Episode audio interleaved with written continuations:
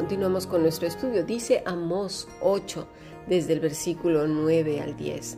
Acontecerá en aquel día, dice Jehová el Señor, que haré que se ponga el sol a mediodía y cubriré de tinieblas la tierra en el día claro. Cambiaré vuestras fiestas en lloro y todos vuestros cantares en lamentaciones y haré poner silicio sobre todo lomo y que se rape toda cabeza y la volveré como el llanto del unigénito y su postrimería como día amargo. Hasta aquí palabra de Dios. Vendrán pronto días muy malos. Ayer precisamente cuando estábamos en el programa de adoración de siervos, se estaba celebrando el desfile de los diablos, o estaba por celebrarse. Y sí, has escuchado bien, de los diablos. La gente se disfraza de demonio o de lo que la iglesia tradicional eh, llamó demonios, con cuernos, vestidos de rojo, con capas con llamas y con trinches, y hacían una serie de ritos eh, poniéndose en círculo, repitiendo palabras, no sé qué decían exactamente, traían unos trinches con fuegos artificiales y tocando tambores. Hoy por la mañana volvió a suceder exactamente lo mismo. Pero ahora había dragones, demonios y una serie de etcéteras increíble. Habrá un día en que toda esa fiesta, celebrando a las tinieblas, se convertirá en lloro. Buscarán, pero no encontrarán. Quiera Dios que podamos extender el Evangelio a todo lugar y orar con gran clamor para que la gente venga al arrepentimiento. Pero lo más triste que puede ocurrir es que gente que haya escuchado el Evangelio no lo haya entendido o lo haya entendido como haya querido. Y peor aún, los que están enseñando un Evangelio diferente, como dice Pablo. Días peligrosos estamos viviendo. Los días están cambiando en la tierra y está en profunda oscuridad. Y mira que no es lo mismo un pueblo como en el pueblo de Israel en el momento en que llegó Jesús, que toda la tierra sumergida en una rebelión total en contra de Dios. Normal que ocurran toda clase de males, ¿no? Normal que el ser humano esté perdiendo la cabeza, que no encuentre sitio en ninguna parte ni en nada, una vida carente de valores y de propósito.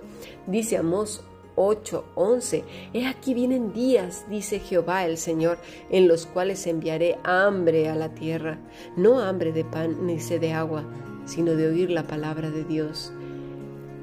Roguemos porque hoy dejemos en todo lugar huella, una huella de que aquí estuvo un hijo de Dios, una hija de Dios y no destrucción por donde pasamos. Eso no son hijos e hijas de Dios. Esas caras rancias, amargadas, llenas de crítica y juicio, eso eran los fariseos, se creían los jueces de Dios en la tierra, por favor. Si no aprendemos el Evangelio, si no tenemos hambre y sed de beber y, y comer este verdadero Evangelio que es Cristo, sino que en lugar de ello se va en busca de sensaciones corporales, de caravanas de sanidades como espectáculo, o nos vamos al otro extremo de la religiosidad. Es que aquí se debe de enseñar así, es que aquí no hay internet, es que aquí no debe de haber computadoras, es que aquí no debe de haber laptops, es que aquí no debe de haber, pues vete al espacio sideral, pero a ver en qué cohete po o, nave espacial, porque también es de los seres humanos. Ya esfúmate entonces. Si estás en contra de todo lo que hay, pues hijo mío, hija mía, métete una cueva y no salgas de ahí. Te pasará lo mismo que con los talentos. Tengamos cuidado, por favor. Llegarán días en que no habrá otra cosa que confusión y creo que hoy ya hemos llegado a eso. Pero gracias a Dios que Todavía la iglesia está aquí y el tiempo de gracia no se ha acabado. El hombre, la mujer que dice que es y no es, necesita arrepentirse. Y los que definitivamente no son, creo que son más fáciles que estos.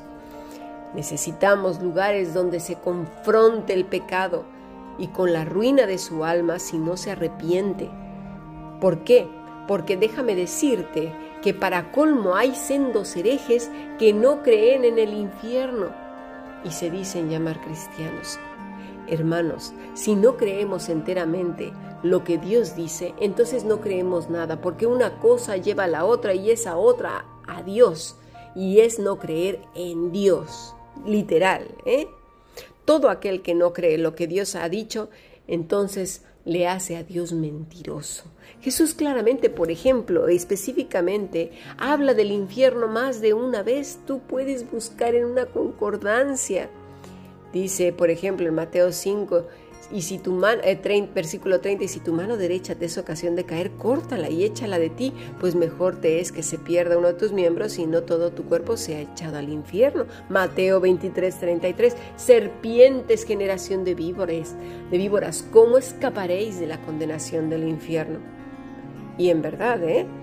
Todos estos herejes no se escaparán si creen que se pueden burlar de Dios y encima introducirse como sendas culebras dentro de las congregaciones haciéndose pasar por cristianos, mira, de Dios nadie se burla, ¿eh? Nadie. Podrán engañar a muchos de la iglesia que no tienen discernimiento. Y pobrecitos de ellos, y oremos porque todos podamos discernir entre un falso y un verdadero hijo de Dios. La palabra infierno viene de una palabra griega que es Gena, valle del hijo de Ginón o Gena, Geginón, valle de Jerusalén, usado figurativamente como el nombre del lugar o estado de castigo eterno.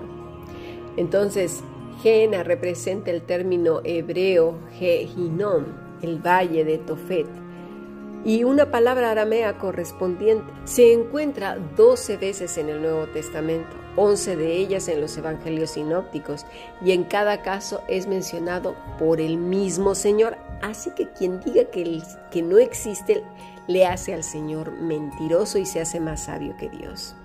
Hades, una traducción helénica del hebreo Valle de Ginom una quebrada al sur del oeste del monte del templo en Jerusalén, un lugar donde se quemaba basura y desperdicios que ardían constantemente.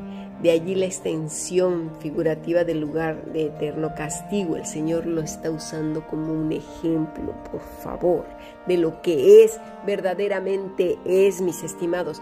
En Mateo 18, 8, el fuego eterno es mencionado como la condenación, dándose el carácter de la región por la misma región, quedando ambos aspectos combinados en la frase, el infierno de fuego. Entendamos, el pasaje de Marcos 9:43-47 es paralelo a Mateo 18.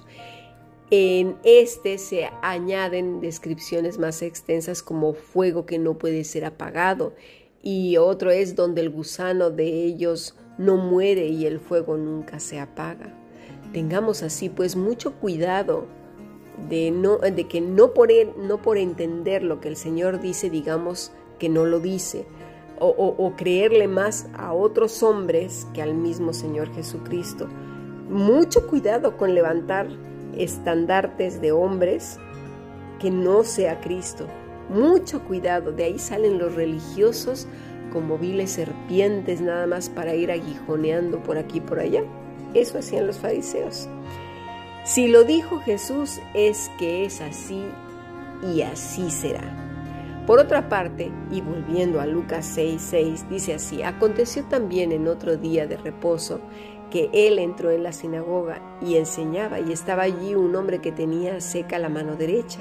Y le acechaban los escribas y los fariseos para ver si en el día de reposo lo sanaría, a fin de hallar de qué acusarle.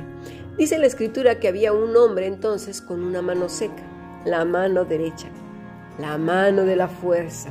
Esa se le había secado. No se nos dice que había hablado, que había hecho algo especial, me refiero a este hombre, o que estaba clamando al cielo, o que se tiró al suelo, o nada, no dice nada. Lo que sí podemos entender que fue un diálogo de corazón a corazón, porque había mucha gente ahí, ¿eh? Pero la escritura nos muestra a un hombre con una mano seca. Y fíjate, curioso, la palabra es eros, árido, encogido, seco, paralizado, marchito, arrugado. Pero esta palabra se usa con referencia a la esterilidad espiritual de los judíos. ¿Lo vamos entendiendo? No se trata simplemente de una caravana de sanidad como ahora han hecho mercadería y espectáculo de, del Señor Jesucristo. ¡Qué vergüenza! Estos enfermos representan el carácter espiritual de los judíos, la sequedad al punto de romperse como vasija de barro. La palabra es cercés, esta es la base de esa palabra. Este hombre es un tipo de lo que era todo el pueblo, de que estaba sufriendo a causa de su rebelión contra Dios, oscuridad y tinieblas total. ¿De qué le serviría una mano restaurada si su corazón estaba podrido? Jesús sabía que los hombres, y lo sabe, que una vez satisfechas sus necesidades, vuelven otra vez al vómito, ese apestoso lleno de trozos de comida podrida, ahí, justo ahí, a la rebelión y aún con más fuerza. Pero un corazón arrepentido es el que le busca no para sanidad física, sino para una reconciliación eterna con el Padre. Ve a Cristo, como Dios encarnado. Ahora bien, ¿acaso Dios no, no puede sanar a alguien o no quiere sanar a alguien? Mira, claro que sí, y mucho más. A veces neciamente pedimos que alguien sea sanado para que no sufra, para que no le duela, pero su corazón está tan seco como el barro, estéril, desértico, no hay ni siquiera una plantita ahí.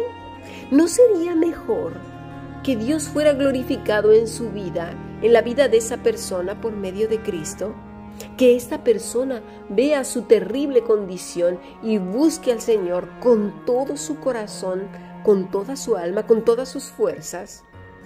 Este hombre, el de la mano seca, fue llamado por Cristo, buscado por Cristo. Cristo nos sigue buscando hoy y no porque nos necesite. Ojo, Dios no necesita a nadie. Dios ama lo que ha creado. Ama su creación. Pero no nos busca de rodillas ni suplicándonos. No, no, no, no, no. Nosotros somos los que tenemos que ir a Él. Pero como sabe el Señor, nuestro rebelde corazón y necio, y a veces muchos estamos o estábamos, perdón, sumergidos en tinieblas, andamos como a tientas. Y es ahí donde el Señor extiende su mano a esos corazones que están ya en tal sequedad que es necesito ayuda. Los hombres arrogantes son aquellos que se creen sanos, que no necesitan a nadie, que ya están bien y esos lamentablemente son los religiosos. Para el muerto, el mundo de las, tinieblas es su medio y ahí pues puede ser que esté feliz, entre comillas. Dice Santiago que pidamos, pero que pidamos bien, y eso es muy cierto. Pidamos bien por nuestros enfermos, por nosotros mismos, cuando pues obviamente nuestros cuerpos estén afligidos, lastimados, que sea el Señor altamente glorificado, que Cristo sea exaltado y que en medio de nuestra humillación no nos rebelemos contra Él y que si estamos cosechando consecuencias por nuestra mala cabeza, por nuestras malas decisiones, podamos con valor enfrentarlas y con como hombres y mujeres soportar las consecuencias y pedir perdón. Y si es la voluntad del Señor ser sanos, pues que así sea. Dios trata de manera personal con cada uno de sus hijos porque cada persona tiene en su corazón pensamientos diferentes, gritos distintos, pecados diversos, maldades inimaginables, tormentas, dudas, angustias. Pero también hay gozo, alegría, paz y serenidad aquellos que están apegados a la vid verdadera. Ahora bien, ¿todos los que están apegados a la vid verdadera no tienen aflicciones? Pues claro que sí. Pero sabes una cosa, solo Dios sabe quiénes son esos pámpanos verdes y brillantes y que corren inmediatamente a aquietar su alma y su corazón a la vid verdadera. Porque mientras estemos en este mundo, digamos la verdad, tendremos aflicción. Eso lo dijo el Señor Jesucristo. Pero cobremos fuerzas porque Él ha vencido al mundo. Él está con nosotros. Corramos a Él. Estemos seguros Solo Dios conoce el pensamiento de los hombres, el pensamiento del corazón. Proverbios 16, versículo 1 al 3 dice así, del hombre son las disposiciones de donde, fíjate, no de la boca ni del cuerpo, del corazón. Mas de Jehová es la respuesta de la lengua. Todos los caminos del hombre son limpios en su propia opinión, pero Jehová pesa, mira, los espíritus. Encomienda a Jehová tus obras y tus pensamientos serán afirmados. Entendamos bien este pasaje.